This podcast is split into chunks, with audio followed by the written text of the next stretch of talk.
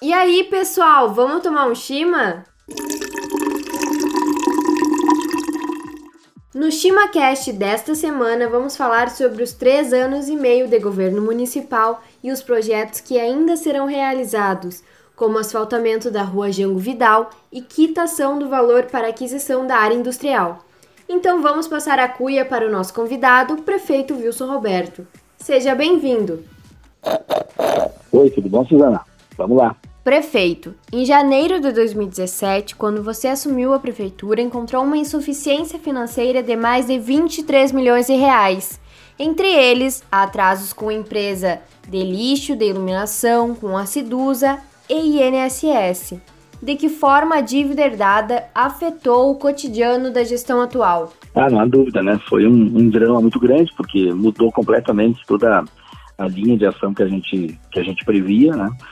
principalmente tendo que escolher prioridades, né? Desde o primeiro dia. Então a gente teve que pagar uh, salários uh, atrasados, né? Que, o, que infelizmente tinham ficado uh, de dezembro. A gente isso isso na verdade dificultou muito porque era um recurso que a gente teria sobrando para negociar com alguns fornecedores.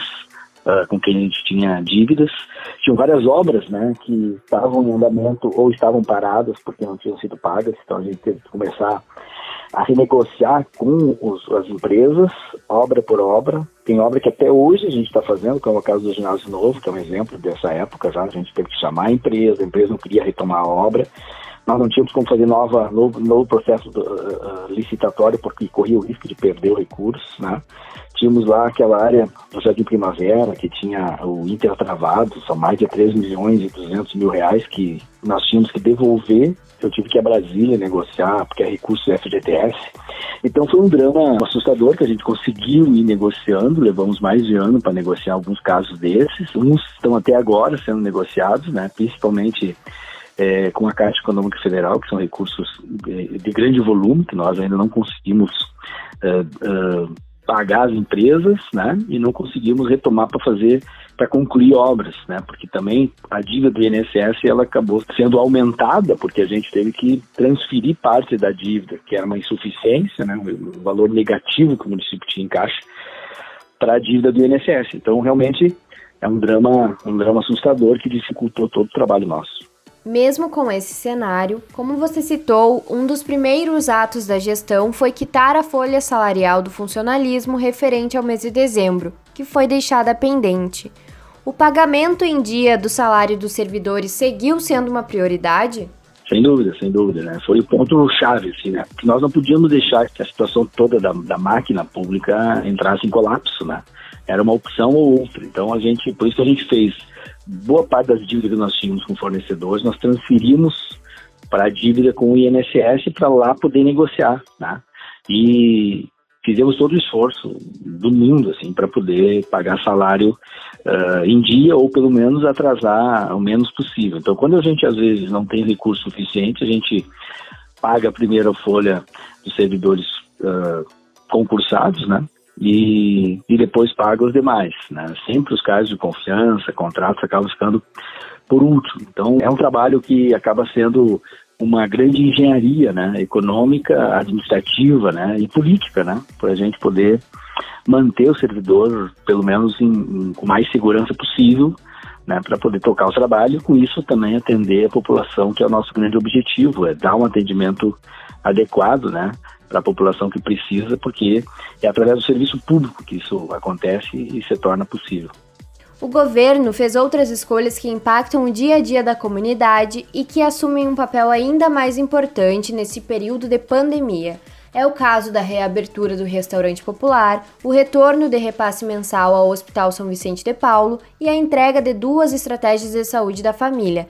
Como você avalia a repercussão dessas opções? É, eu acho que são situações que me parece que às vezes as pessoas nem sempre percebem o quanto isso é importante, né? A, sociedade, quem não, quem não vive o dia a dia não percebe, mas os serviços, por exemplo, que a gente manteve, o caso do restaurante popular é, é mantido especificamente 90% do valor com recurso da prefeitura, é gasto mais de um milhão de reais por ano hoje para manter esse serviço por uma população extremamente vulnerável socialmente, né? Então esse, esse é um trabalho que eh, minimiza o sofrimento né, de, de, de centenas de pessoas é, que vivem nessa situação na cidade. Então a gente fez uma opção, quer dizer, não, não é. Né, se nós parássemos, com certeza, essas centenas de pessoas estariam hoje vivendo uma situação muito pior, né? É, essa questão do Hospital São Vicente, para nós, desde o início, foi. A gente perseguiu retomar um, um contrato de sobreaviso, passar recursos para o hospital que não vinha sendo mais passado pela gestão anterior. E o hospital sempre foi uma instituição fundamental, né? não só para Cruz Alta, como, como para a região. Mas para Cruz Alta é fundamental. Você imagina se nós hoje tivéssemos que mandar muitas pessoas para tratamento em outros hospitais da região, o município gastaria é, muito dinheiro também transportando pessoas, né? Gastando todo, eh, teria todo um custo né? absurdo. Então não há não há dúvida que essas, que essas ações elas, elas tornaram a vida das pessoas melhor, embora, como eu digo, às vezes repercute menos, porque a gente só observa esses serviços quando precisa deles, né? Então, sem dúvida, são opções que a gente fez por, por pura postura de governo mesmo, né? Um governo que tem a sua origem, digamos assim, é, exatamente em resolver as questões sociais de maior vulto, né? E logicamente que tanto a, a, o restaurante popular como o hospital foram assim chave fundamental para nós. Nesta semana, o ministro da Infraestrutura, Tarcísio de Freitas, divulgou a reabilitação da Malha Sul com a recuperação do ramal de Cruz Alta, ramal de Uruguaiana, até o porto do Rio Grande. De que forma essa ação impactará o desenvolvimento econômico de Cruz Alta? É, o tema uh, da logística, no outro mandato que eu, que eu fui prefeito, a gente trouxe ele com muita força, discutindo a questão das, das estradas da região e discutindo principalmente uh, a necessidade de investimento né, na questão da recuperação da ferrovia ou naquele investimento novo que o governo vinha fazendo no período ainda do governo Lula e Dilma, que era da, da Norte-Sul. Né? Eh, nesse último período, por conta inclusive das ações contra as, as, as, famílias que vivem à beira-trilho na nossa cidade, a gente fez uma série de movimentos em conjunto com outras forças políticas e isso se tornou muito grande. Né? Nós, enquanto município, eh, tomamos a iniciativa por várias vezes de questionar o DENIT, de questionar o Ministério dos Transportes para que é, é, se posicionasse, né, inclusive, dando uma posição mais clara sobre o que aconteceria em relação a essa, essa situação. Tivemos reuniões na AGU, no Tribunal Regional Federal da Quarta Região, com uma Assembleia Legislativa, enfim, com deputados de várias forças mesmo, né, que a gente tem que agradecer por terem sido grandes parceiros nossos. Então, o Poder Público Municipal não se furtou de estar sempre na linha de frente nessa, nessa, nessa luta com os moradores e, por consequência, isso acabou também sendo trazido para a pauta, né? Uh, muito por nosso esforço aí sim, porque a gente já vinha fazendo esse questionamento ao DENIS, tem uma série de documentos que a gente já produziu sobre isso, né? A necessidade da recuperação da Malha Sul. A opção agora, depois de uma audiência feita pelo senador Lazier, é, em que nós fomos lá com representação da, da ACI, é, do Sindicato Rural, representação dos moradores também Beira Trilho, a gente pôde ter do ministro, na época, um, um, compromisso de que não iria sair a Norte e Sul, que é a obra nova, mas seria investido então na Maré Sul, e isso para nós foi uma grande notícia na época. Né? Agora o ministro reafirmou, dizendo claramente, né, falando de Cruz Alta, Rio Grande, né, e, e, e para nós essa sempre foi a grande luta. Por quê? Porque Cruz Alta tem uma história do seu desenvolvimento vinculado à questão logística no passado. E nós achamos que a recuperação dessa malha vai fazer com que empresas se interessem para vir para Cruz Alta, para investir aqui. E eu tenho, eu tenho total assim é, convicção de que isso vai mudar profundamente né, o futuro da nossa cidade. Tendo esse investimento, tendo essa recuperação, a Rumo principalmente assumindo uma nova concessão desse trecho Cruz Alta Rio Grande vai melhorar, né? Tanto para você levar produtos a Rio Grande em maior volume, em maior quantidade, como para trazer produtos de Rio Grande e distribuir a partir de Cruz Alta, o que pode potencializar serviços que hoje nem existem em Cruz Alta.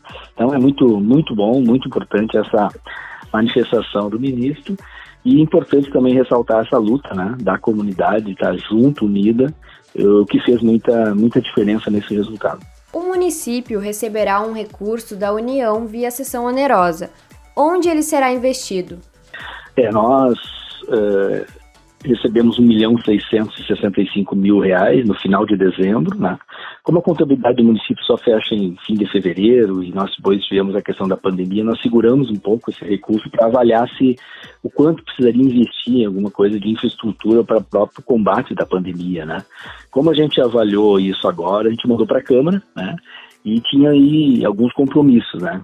Antes, é importante dizer que a sessão, a sessão onerosa é, é, é um recurso do pré-sal, é um recurso de todos os brasileiros, né? Que é, por força de, de, uma nova legislação, ele passou a ser distribuído né, para os municípios, todos os municípios brasileiros. E nós tínhamos a expectativa de mais de 3 milhões de reais, acabou que não foi feito os, os, os, processos, né? não tiveram o mesmo resultado que se imaginava lá em 2018, saiu assim, 1 milhão 665. Mas vamos investir aqui em Cruz Alta, principalmente um milhão de reais ali na questão da, da, da rua Jango Vidal, que liga uma, uma região da cidade ali, vinculada, principalmente próxima ao Hospital São Vicente, ao outro lado da cidade, que fica mais lá próximo da Bung, né? Então vai, vai ter uma, uma opção para a população né, da cidade, né, dessa via. Então vamos investir em torno de um milhão de reais naquela, naquela via. Vamos investir no, ali na, na, frente da IASA, naquela área de lazer que está se constituindo ali num, numa, numa, num intertravado para fazer uma, uma calçada para as pessoas caminharem, né? Porque aí a gente já tem a pista de ciclismo no entorno. A ideia também é fazer ali uma praça, né? Para as crianças, enfim. Então, a ideia é seja uma grande área de, de lazer, né? Nós já temos o Areião também, então a ideia é melhorar muito aquela área ali da frente da IASA, né? É, nós estamos uh, uh, pagando, quitando o recurso que ainda faltava da compra da área, da área industrial, ou, ou área da antiga Ípica, como todo mundo conhece aqui na cidade, e isso é importante porque também ali vai potencializar para a gente poder atrair empreendimentos para a cidade. São mais de 40 hectares de, de, de, de, área né, que nós temos ali. Então, sem, uh, sem dúvida, é uma coisa bem importante para a cidade nesse momento. Né? Embora a gente está com toda essa crise, com toda essa dificuldade de poder fazer ainda esse investimento. Né? Tem a compra da ambulância, né? uma ambulância nova, aí sim, para a gente poder ter é, logo essa, essa ferramenta para ser utilizada ainda nesse período aí de dificuldade com a pandemia. Nós estamos com a licitação pronta para o dia 19 de junho, né? E mais 200 mil reais nós estamos passando pro Hospital São Vicente de Paulo, né? que é no sentido de compra do equipamento é, para a sala de cirurgias, né? É um intensificador de, de, de, imagem que eles vão comprar. Então é bem importante também porque o hospital está num, tá num crescente, recebeu vários recursos através de articulações políticas regionais aí. E se quer que o hospital esteja em plenas condições, né, quando a gente sair dessa pandemia, para dar saltos maiores, enfim, se fortalecer novamente como uma, uma instituição fundamental para o nosso município e para a nossa região. Então essas são as ações bem positivas que, felizmente, né, a gente vai poder implementar a partir aí desse recurso oriundo do pré-sal. Prefeito, muito obrigada pela sua participação no ChimaCast. Eu que agradeço, viu? Muito bom. Eu sou a Suzana e este foi o ChimaCast, o podcast oficial da Prefeitura de Cruz Alta. Até a próxima sexta-feira.